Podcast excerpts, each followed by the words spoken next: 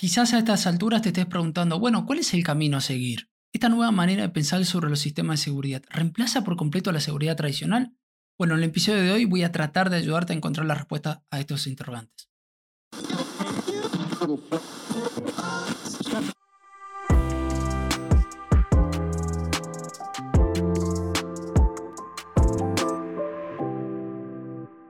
Muy buenas a todos, soy Sergio y esto es Ergo Hub, Comprender el Trabajo para Transformarlo. Gracias por estar aquí nuevamente en un episodio más. Realmente haces que este podcast funcione y te lo agradezco de todo corazón. Vamos a dar respuestas a estas dos preguntas sin vueltas, sin tantos rodeos.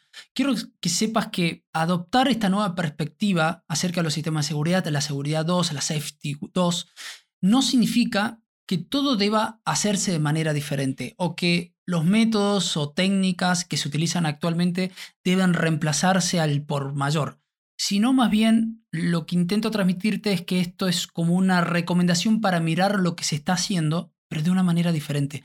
Aún, por supuesto, es necesario investigar las cosas que van mal. Aún es necesario considerar los posibles riesgos y hacer análisis de riesgo. Todavía es cierto que la mayoría de los resultados adversos tienen explicaciones relativamente sencillas o simples, pero también es cierto que existe un gran número creciente de situaciones o de resultados adversos en la que este enfoque de intentar explicar las cosas de manera simple ya no funciona, ya quedó obsoleto. Si vamos un poco más allá, creo que incluso el análisis de causa raíz, el RCA o un análisis de causa de, de árbol de causa, se puede hacer con una mentalidad totalmente distinta. Utilizar más la variabilidad de desempeño, que enseguida vamos a hablar un poquito más de esto, en lugar de la probabilidad. Si bien la seguridad 2 representa un enfoque de la seguridad que en muchos aspectos, por supuesto, difiere de la seguridad tradicional, es importante que entiendas que representan dos puntos de vista que son complementarios en relación a la seguridad, en lugar de dos puntos de vista que son totalmente incompatibles, que, es una cosa o es otra y que están en, conflicto verdadero. Eh, esto no, es así, son dos puntos de vista complementarios que tienen un enfoque diferente, nada más. Por lo tanto, em, en nuestra práctica día a día o en las prácticas existentes, podemos seguir utilizando, pero le vamos a dar un énfasis, digamos, diferente. Lo que yo te recomiendo desde acá es que no busques reemplazar, digamos, la seguridad 1 por la seguridad 2, sino más bien intentes combinar estas dos maneras eh, de pensar. Pero bueno, quiero ir un poco más allá de estas simples preguntas y, decirte lo siguiente, que en la actualidad, como te decía en, en el episodio anterior, tenemos sistemas intratables, sistemas poderosos y entornos que se han vuelto como gradualmente, sí, inmanejables. Y acá aparece el tema de, bueno, ¿cómo soy proactivo en términos de seguridad cuando tengo este tipo de entorno de trabajo, este tipo de sistema?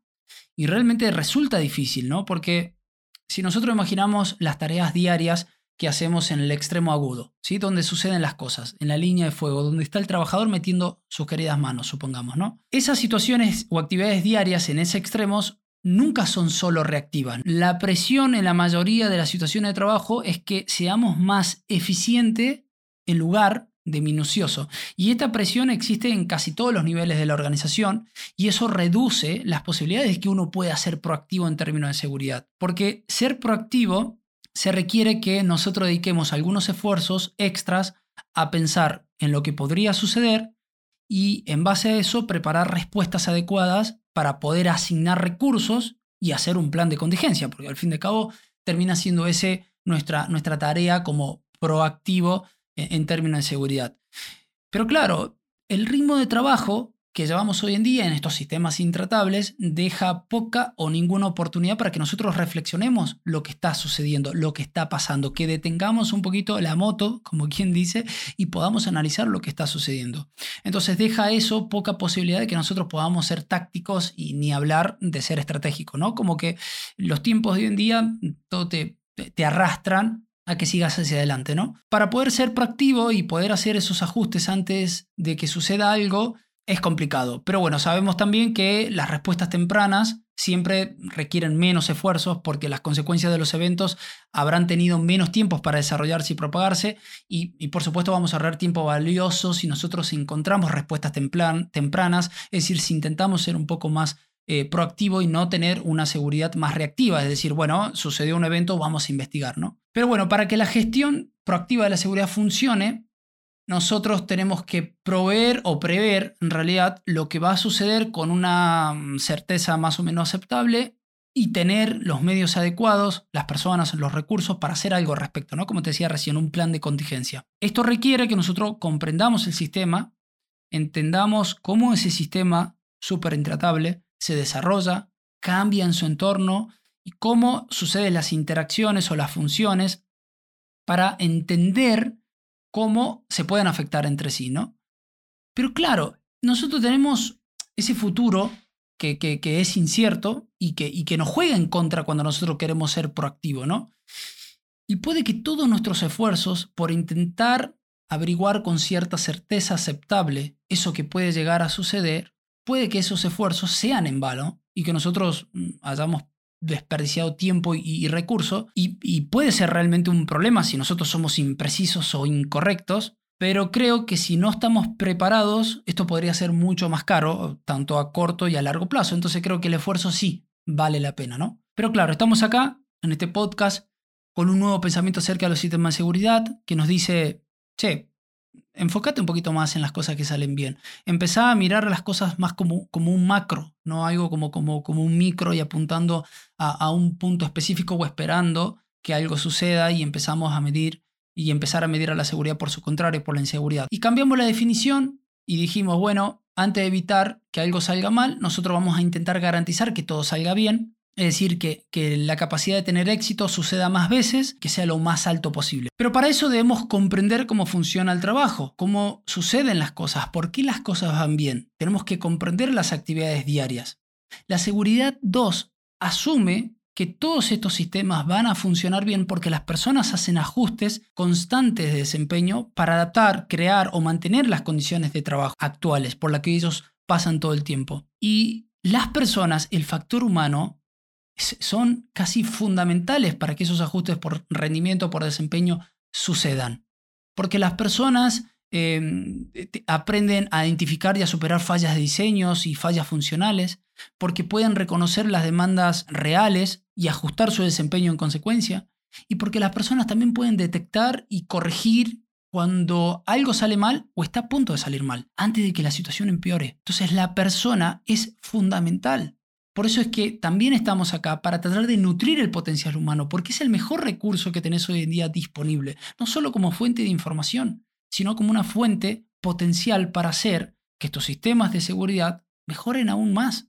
Entonces puedo decir que la seguridad 2, o según seguridad 2, el resultado termina siendo la variabilidad del desempeño como una base para la seguridad y la proactividad, y por qué no para la productividad. Ahora, para mí este concepto de la variabilidad de desempeño es, es genial, porque la variabilidad de desempeño sucede, debemos entenderla, debemos reconocerla, debemos monitorearla y después intentar controlarla. Y esta variabilidad debe ajustarse o se debe atenuar si nosotros vemos que va en la dirección incorrecta, pero debemos amplificarla si parece que va en la dirección correcta. Al reconocer que el desempeño es variable y que, y que esos ajustes no son perfectos, sino que son aproximados, podemos comenzar a ver cómo suceden las cosas y usar eso como una forma de entender el trabajo, cómo está hecho, cómo realmente sucede. Hay varios ajustes por varias razones en lugar de un solo tipo de ajuste por una simple razón. Entonces se necesitan esfuerzos, nuestros esfuerzos, para apoyar esas improvisaciones necesarias y esos ajustes de desempeño, entendiendo el por qué y el cómo se hacen. Ahora, creo que este punto es sumamente clave porque la seguridad 2 viene a reemplazar ese concepto de bimodalidad, ¿no? de encendido, de apagado, de verdadero, falso, de funciona o no funciona, por ajuste de desempeños, perdón, variables aproximados. Y eso realmente nos brinda una gran oportunidad para comprender y transformar finalmente el trabajo. Ahora, no quiere decir que ya no existan estos simples errores, es decir, que las personas nunca hagan algo que sea incorrecto por simples razones. De hecho, imagínate en una situación donde tenés un trabajador que es novato, que tiene poca o ninguna experiencia. Esta persona va a tener muchas situaciones desconocidas que va a luchar constantemente por, por saber qué tiene que hacer. Bueno, esta persona va a intentar ajustar su desempeño a su conocimiento. De hecho, puede acudir a lo que es una prueba-error, al control oportunista y terminar cometiendo un error o haciendo cosas incorrectas. Pero sabemos que esta persona puede optar por dos caminos, por ser minucioso y descubrir cuál es la acción adecuada, buscando información o preguntando a otro, o intentando ser eficiente, tomando una decisión en base a una comprensión incompleta. Al fin de cabo son errores humanos. Y eso es lo que debemos comprender. Y acá, finalmente, ya para, para terminar, creo que la seguridad 2, que está muy vinculada al concepto de ingeniería de resiliencia, no sé si lo has escuchado, creo que juntas representan como una forma diferente de ver la seguridad, que corresponde a una definición diferente de lo que es la seguridad y por lo tanto también a una forma diferente de aplicar métodos y técnicas conocidas. Es darle un enfoque diferente a lo que nosotros tenemos actualmente. Pero bueno, creo que el episodio de hoy ya ha terminado. Fue un placer compartir este pensamiento contigo, con vos. Espero haber resuelto estos interrogantes y que, y que veas el camino tan claro como yo lo estoy viendo en este momento para que identifiques cuáles son los pasos a seguir. Espero encontrarte en el siguiente episodio porque te voy a compartir, mucha atención con esto, algunos métodos o técnicas de este nuevo pensamiento. Básicamente es agarrar lo que tenemos, ponerlo sobre la mesa y darle un enfoque totalmente diferente. Si este episodio te ha ayudado en algo, puedes seguirme, puedes suscribirte, puedes descargarlo, puedes calificar este podcast. Como siempre te digo, sé que no te cuesta nada dar tu apoyo a través de una calificación de estrellas y a mí realmente me ayuda un montón porque haces que este podcast sea mucho más conocido, se, viralice como quien, como quien dice y, juntos eh, podamos hacer eh, crecer esta, esta comunidad. Espero encontrarte en el siguiente episodio. Gracias por escucharme y por favor cuéntale a ese montón de amigos que tienes sobre este nuevo proyecto. Recuerda, crece un poco más todos los días, crece sabiendo quién eres y por qué estás aquí y crece para devolver, contribuir al mundo. Nos vemos en el siguiente episodio.